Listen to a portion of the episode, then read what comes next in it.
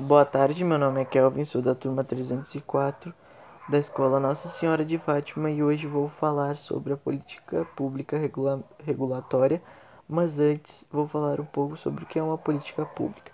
São conjuntos de programas, ações e decisões tomadas pelos governos nacionais, estaduais ou municipais, com a participação direta ou indireta de entes públicos ou privados que visam assegurar determinado direito de cidadania para vários grupos da sociedade ou para determinado segmento social, cultural, ético ou econômico.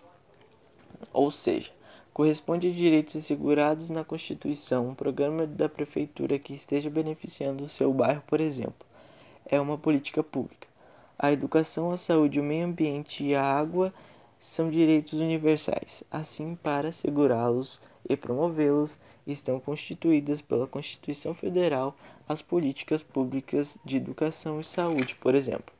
Agora que expliquei um pouco sobre o que é uma política pública, vou falar sobre a política pública regulatória. Essa política pública tem a ver com a criação e a fiscalização de leis e normas que garantem o bem comum elas instituem modelos de conduta para a comercialização de produtos, entre outras regulamentações, com a finalidade de assegurar o bem-estar da coletividade. Então, para fixar bem esta política pública, ela estabelece regras para padrões de comportamento. São bastante conhecidas, pois tomam a forma da lei. De lei.